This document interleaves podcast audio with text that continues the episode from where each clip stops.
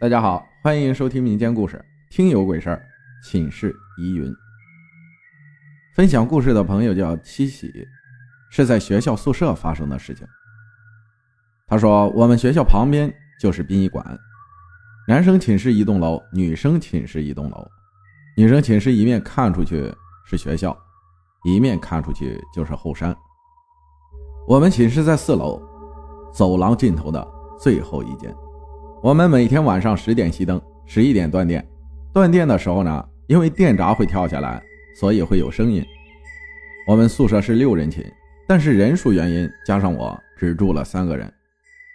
寝室的门是铁门，门上有两条缝，是为了让检查的老师在晚上可以看有没有人在玩手机。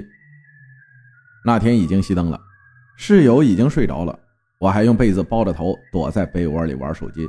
突然，门就很响的一声，类似用力踢了一脚门的感觉。我当时以为有老师发现我玩手机了，赶紧把手机藏起来睡觉了。第二天，等到断电了以后，我就把手机收起来准备睡觉。迷迷糊糊快睡着的时候，又是很响的声音，然后就听到室友问：“你们有没有听到声音什么的？”我们就从床上起来。从门上那个缝往外看，走廊里没有人，也没有任何脚步声，或者是隔壁寝室关门的声音。我们都特别奇怪，但是也没往那方面想，就都睡觉了。第三天，我们都睡得很早，而且可能睡得比较死，都没有听到声音。但是我们那天开了空调制冷模式，遥控器是放在桌子上的。第二天早上醒来时，空调变成制热模式，而且遥控器跑到了一个室友的床底下了。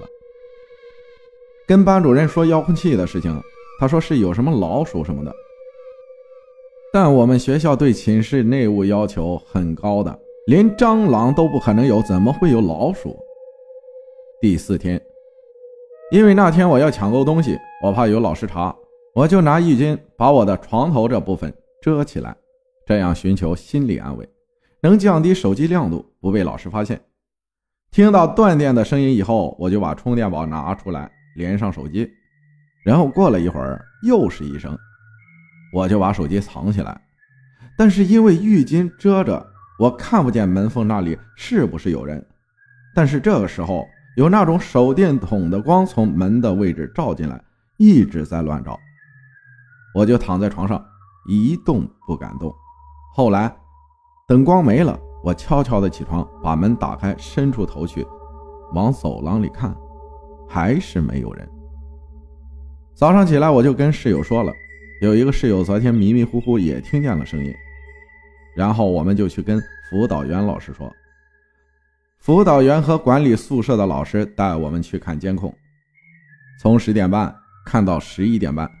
这几天的这个时间段里，我们四楼没有任何一个人出现，而且昨天的监控里拍到在十一点二十左右，我从寝室伸出头来看，但是就是没有其他人在四楼。辅导员安慰我们说，可能是楼上或者楼下关门声音太响，被我们听到了。但是那个灯光怎么解释呢？周五回家以后，我跟爸妈说了这件事我妈给了我一本佛经，让我带到学校里去。自从我把这本佛经带到学校去以后，就没有出现过这种踹门的声音。后来有其他同学跟我们说，那段时间一靠近我们寝室，就有一股烧焦的味道，很浓很浓。但是我们寝室是不能煮东西的。而且我们三个人都没有闻到，就不知道这股味道从哪里来的。感谢七喜分享的故事。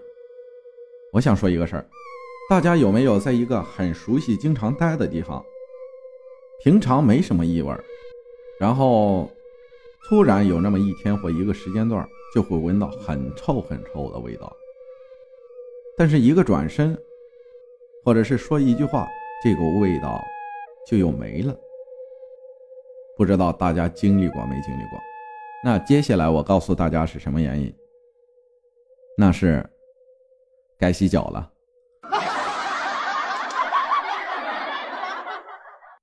对了，还有一件事大家可以在我的动态里帮忙声援一下那个疫情的那个话题。打开那个话题之后，里面有声援主播，大家点一下，谢谢大家，因为这是一个活动。嗯。别的不多说了，感谢大家，谢谢大家的收听，我是阿浩，咱们下期再见。